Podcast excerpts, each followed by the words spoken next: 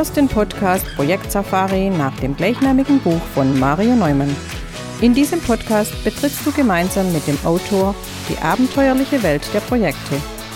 Erlebe Projektmanagement von seiner spannenden Seite und gehe mit Mario Neumann auf die Suche nach Antworten für deine eigenen Projekte. Hallo liebe Projektabenteurer. In der heutigen Sendung geht es um Entscheidungen. Solche zu treffen ist schon für einen selbst gelegentlich schwierig. Als Team gemeinsam Entscheidungen zu treffen ist noch schwieriger. Wenn man dann noch alle beteiligen möchte, jeder aber eine andere Entscheidung für richtig hält, fängt das Dilemma ja erst richtig an. Das kann der Anfang von endlosen Diskussionen sein, die nicht selten im Streit enden. Du bist gespannt darauf, warum Hüte in der Entscheidungsfindung ihre Daseinsberechtigung haben? Dann lehn dich zurück und lass dich inspirieren von der 126. Folge meines Projekt Safari Podcasts.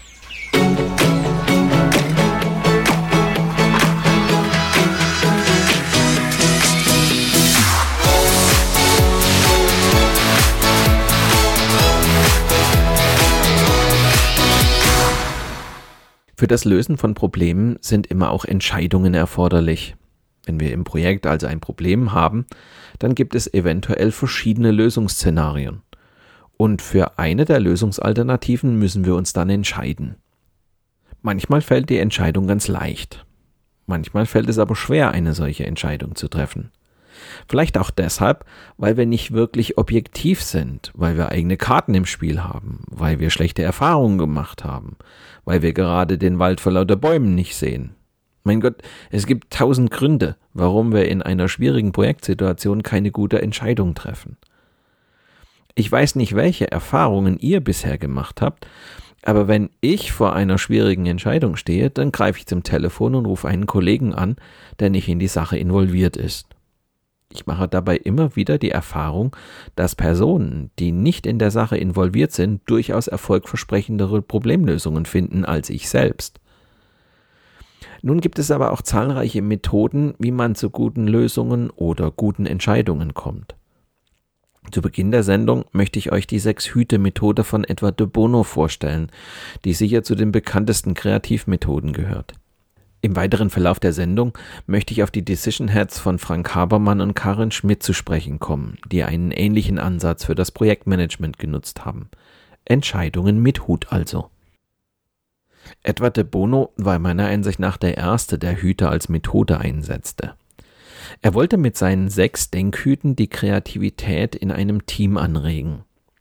Seine Methode sieht sechs verschiedene Rollen vor, die nach Farben benannt sind. Weiß, Rot, Schwarz, Gelb, Grün und Blau. Diese Rollen werden durch Hüte repräsentiert und entsprechen bestimmten Sichtweisen, Blickwinkeln oder auch Einstellungen. Die Teammitglieder schlüpfen nun abwechselnd in diese vorbestimmten Rollen. Sie setzen sich also bildlich gesprochen einen bestimmten Hut auf und beleuchten ein bestimmtes Problem aus der jeweiligen Perspektive. Ihr habt sicher auch schon die Erfahrung gemacht, dass beispielsweise Projektmeetings manchmal ein echtes Minenfeld sein können.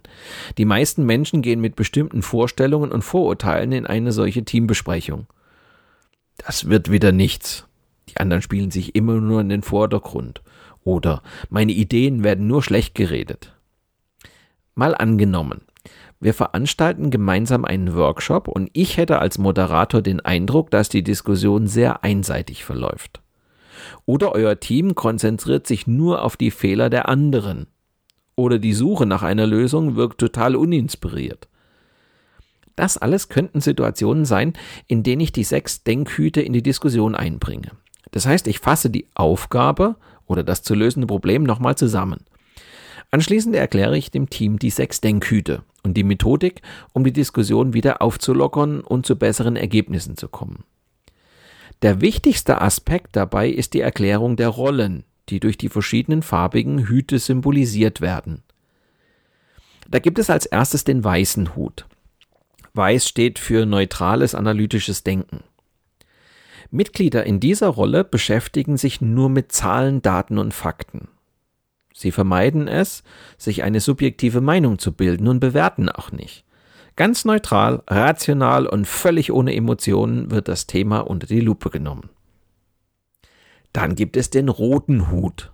Diese Farbe steht für subjektives, emotionales Denken. Mitglieder in dieser Rolle bilden sich eine persönliche Meinung und betrachten positive wie negative Gefühle. Hier dürfen auch Widersprüche auftreten. Wichtig ist, dass emotional argumentiert wird. Dann gibt es den schwarzen Hut. Der schwarze Hut repräsentiert den pessimistischen Kritiker. Der Kritiker konzentriert sich auf alle negativen Aspekte. Es geht darum, Bedenken zu äußern und Risiken hervorzuheben. Im Gegensatz dazu gibt es auch noch den gelben Hut. Gelb steht für den Gegensatz zum Kritiker. Hier ist realistischer Optimismus gefragt. Positive Argumente werden gesammelt. Objektive Chancen und Vorteile sind Thema des gelben Denkens. Dann gibt es den grünen Hut. Der grüne Denkhut steht für Innovation, Neuheit und Assoziation. Mitglieder in der grünen Rolle produzieren neue Ideen und kreative Vorschläge. Kritik ist hier fehl am Platz. Alle Ideen werden gesammelt. Und zuletzt gibt es noch den blauen Hut. Die blaue Rolle sorgt für Ordnung, Durchblick und Übersicht. Aufgabe ist es, Ideen und Gedanken zu strukturieren und zu sortieren. De Bono wollte, dass immer das ganze Team gemeinsam den gleichen Hut aufsetzt. Dahinter steckt der Gedanke, dass sich das gesamte Team gemeinsam in eine bestimmte Stimmung bringt. Also erstmal alle Pessimisten und dann alle gemeinsam als Optimisten. Ihr könnt natürlich im Team auch die Hüte verteilen und eine gemeinsame Diskussionsrunde starten, in der jedes Teammitglied einen bestimmten Hut aufhat und sich aus dieser Rolle bzw. mit dieser Einstellung an der Diskussion beteiligt. Die Kreativitätstechnik der sechs Denkhüte eignet sich beispielsweise für komplexe Problemstellungen, weil es da wichtig ist, das Thema von allen Seiten zu beleuchten. Dafür sorgen die sechs Hüte dann schon, wenn man sie richtig einsetzt. Man kann aber auch Ideen aus verschiedenen Blickwinkeln bewerten. Letztlich ist die Methode immer dann geeignet, wenn eine Diskussion wichtig ist und nicht einseitig verlaufen sollte. Oder wenn ich nach kreativen Lösungen suche, die nicht auf den ersten Blick deutlich sichtbar auf dem Tisch liegen. Die Methode sorgt dafür, dass Themen nicht einseitig betrachtet oder diskutiert werden. Letztlich sorgen die Hüte für einen Perspektivwechsel. Außerdem kann jeder im Team kontroverse Gedanken und Ideen äußern, ohne dass die betreffende Person sich rechtfertigen muss. So nach dem Motto, sorry, aber das kommt durch meinen Hut. An dieser Stelle ein kurzer Hinweis zu unserem Seminar Alles hört auf mein Kommando.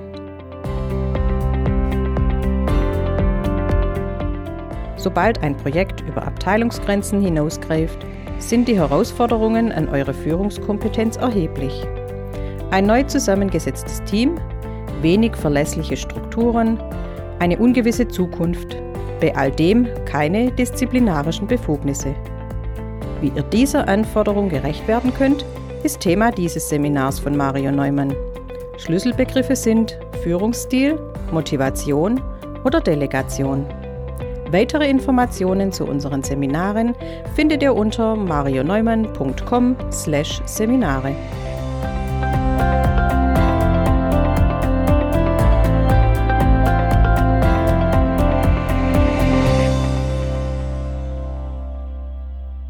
Edward de Bono gilt als der Erfinder dieser Methode. Mit ihrer Hilfe werden in einer Diskussion verschiedene Blickwinkel auf einen Gegenstand visualisiert. Gleichzeitig wird sichergestellt, dass alle Perspektiven ja auch gewürdigt werden.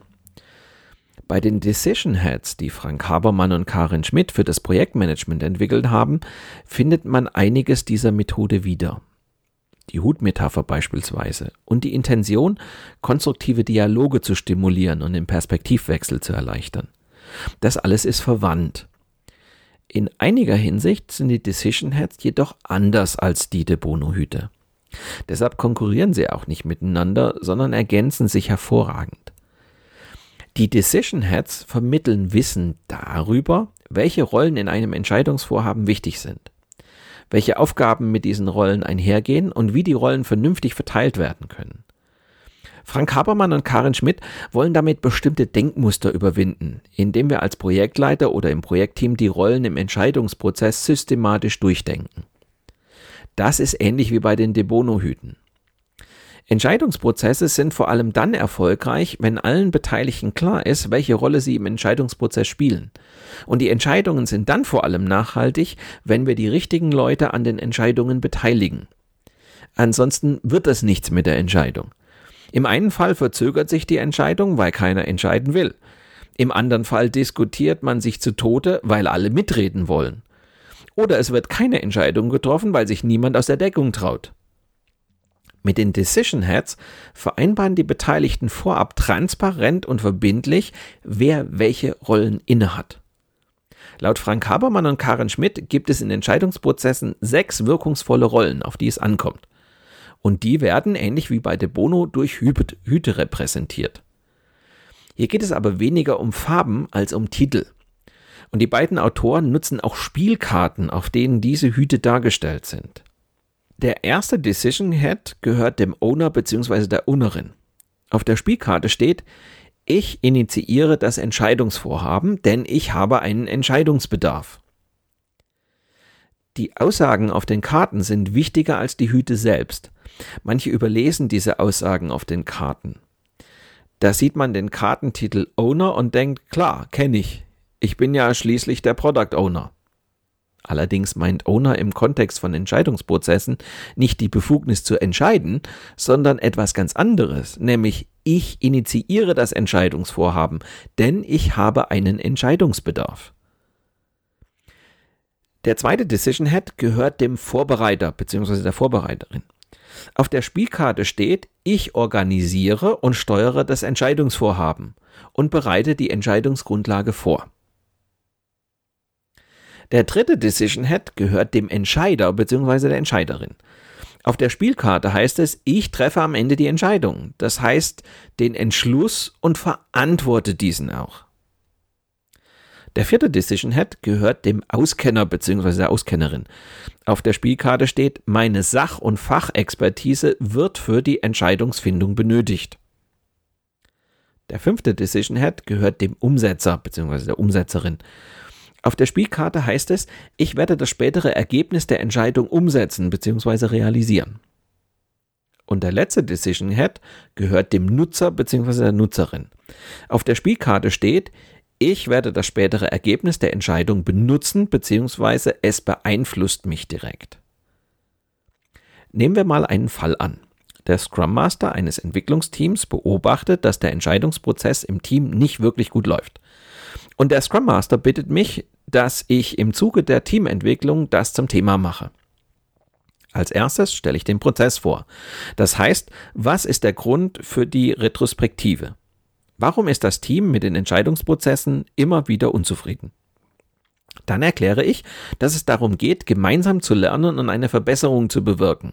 Also kein Fingerpointing, es geht nicht darum, Schuldige zu finden, sondern herauszufinden, warum die Entscheidungsprozesse im Team einfach nicht gut laufen. Wir denken ja oft, dass es bestimmte Personen sind, die Entscheidungen behindern. Aber manchmal steckt der Fehler auch im System. Und den Fehler wollen wir herausfinden und beheben. Nicht mehr, aber auch nicht weniger. Als nächstes stelle ich dem Team die Methode vor. Ich erkläre zunächst die sechs verschiedenen Rollen, also den Owner, den Vorbereiter, den Auskenner, den Umsetzer, den Nutzer und den Entscheider. Das sind die, die an einer Entscheidung beteiligt sind. Ich verteile meist schon mal ein Kartenset unter den Teammitgliedern und lasse sie die einzelnen Aussagen vorlesen. Das heißt meist mehr Wirkung, als wenn ich das vorlese.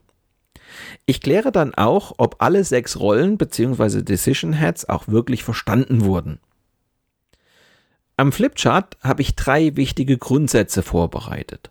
Dort steht dann, erstens, für einen erfolgreichen Entscheidungsprozess müssen alle sechs Rollen besetzt sein. Zweitens, eine Rolle kann auf mehrere Personen entfallen. Das heißt, sowohl Martin als auch Andrea können beide Owner sein. Und drittens, eine Person kann mehrere Rollen innehaben. Das heißt, Martin könnte sowohl Owner als auch Auskenner und vielleicht sogar noch Nutzer sein. So, und jetzt bekommt jedes Teammitglied ein komplettes Kartenset mit den sechs Decision Heads Karten. Am besten liest sich jeder nochmal die Aussagen aufmerksam durch. Dann bitte ich den Scrum Master, den letzten Entscheidungsprozess nochmal ins Gedächtnis zu rufen. Das heißt, der Scrum Master erinnert nochmal daran, wie die letzte wichtige Entscheidung im Team zustande kam und warum einige damit nicht zufrieden waren. Jetzt bitte ich die Teammitglieder, sich zu überlegen, welche der sechs Rollen sie in dem vergangenen Entscheidungsprozess inne hatten. War ich der Owner, das heißt, war ich es, der einen Entscheidungsbedarf hatte und den Entscheidungsprozess letztlich angestoßen hat? War ich der Vorbereiter, das heißt, war ich es, der den Entscheidungsprozess organisiert und gesteuert hat? Habe ich die Entscheidungsgrundlage vorbereitet? Oder war ich der Entscheider, das heißt, war ich es, der die Entscheidung am Ende getroffen hat und dafür auch den Kopf hinhalten muss?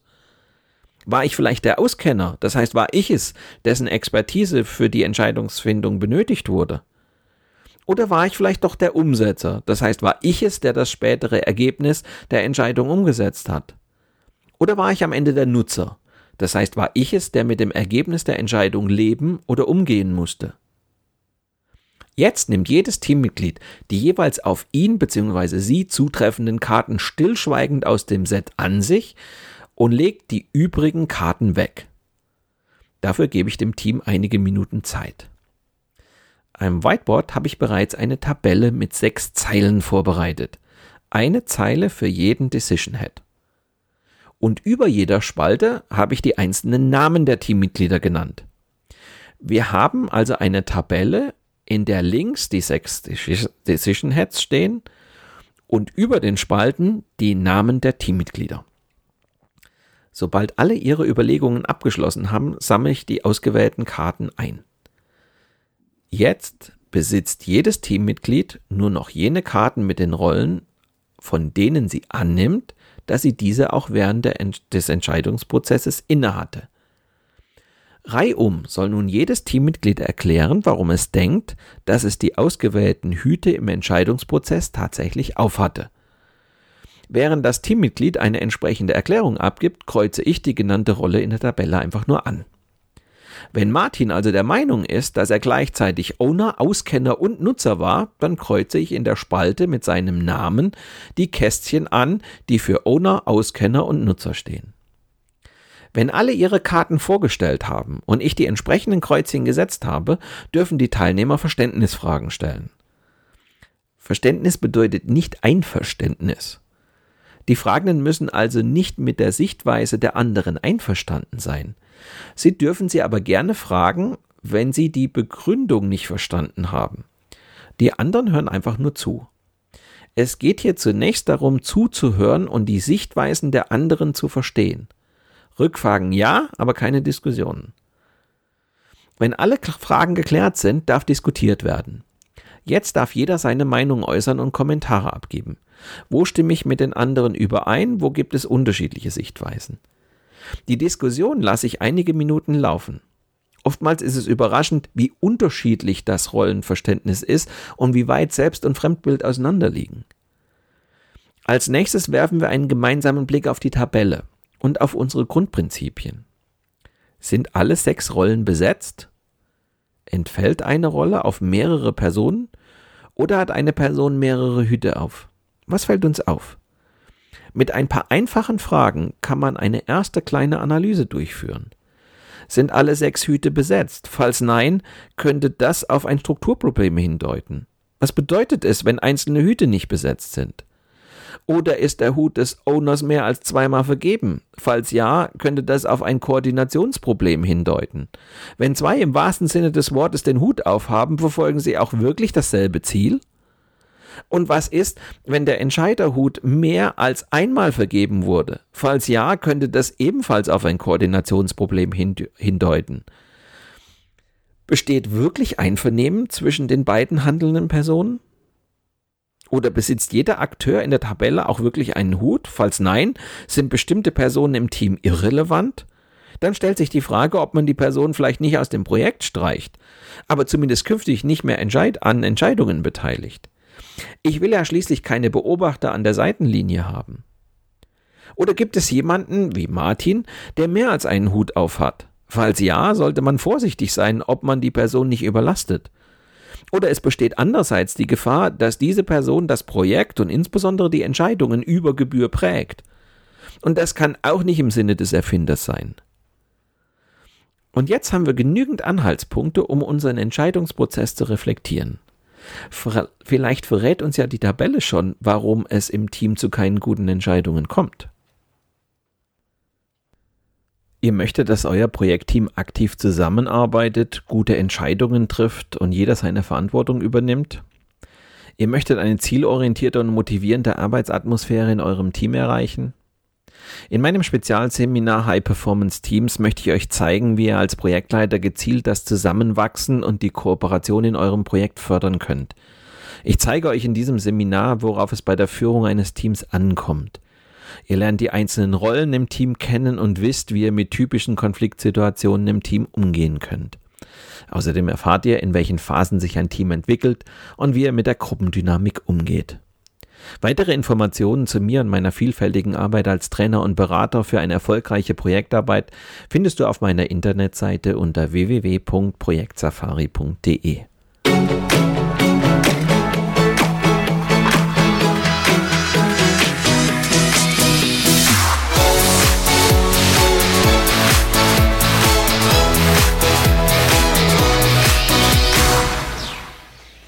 Schon nächste Woche steht wieder das Interview der Woche an. Passend zur heutigen Sendung habe ich die erwähnte Karin Schmidt zu Gast. Karin behauptet bei Over the Fence, dass es an der Zeit sei, Projekte in einer neuen Art und Weise zu denken und zu lenken. Warum das so ist, möchte ich im Gespräch mit ihr herausfinden. Außerdem soll es um den Project Canvas und das Uncertainty Mapping gehen. Zwei Tools, mit denen Karin Schmidt und ihr Kompagnon Frank Habermann bekannt geworden sind. Ich möchte mit Karin Schmidt, dem Interview der Woche, darüber sprechen, warum wir die Hälfte unserer Projekte getrost streichen können. Wenn du gespannt darauf bist, warum es Projekte gibt, die keiner haben will, dann höre doch nächste Woche wieder rein. Oder abonniere einfach meinen Podcast Projekt Safari bei SoundCloud, Spotify, Google oder Apple Podcasts. Dann bleibst du immer auf dem Laufenden. Mit diesem kleinen Hinweis endet die heutige Episode meines Podcasts Projekt Safari. Danke fürs Zuhören, hinterlasst mir eine positive Bewertung auf eurer Podcast-Plattform und bleibt mir auch während der kommenden Episoden treu. Euer Mario Neumann.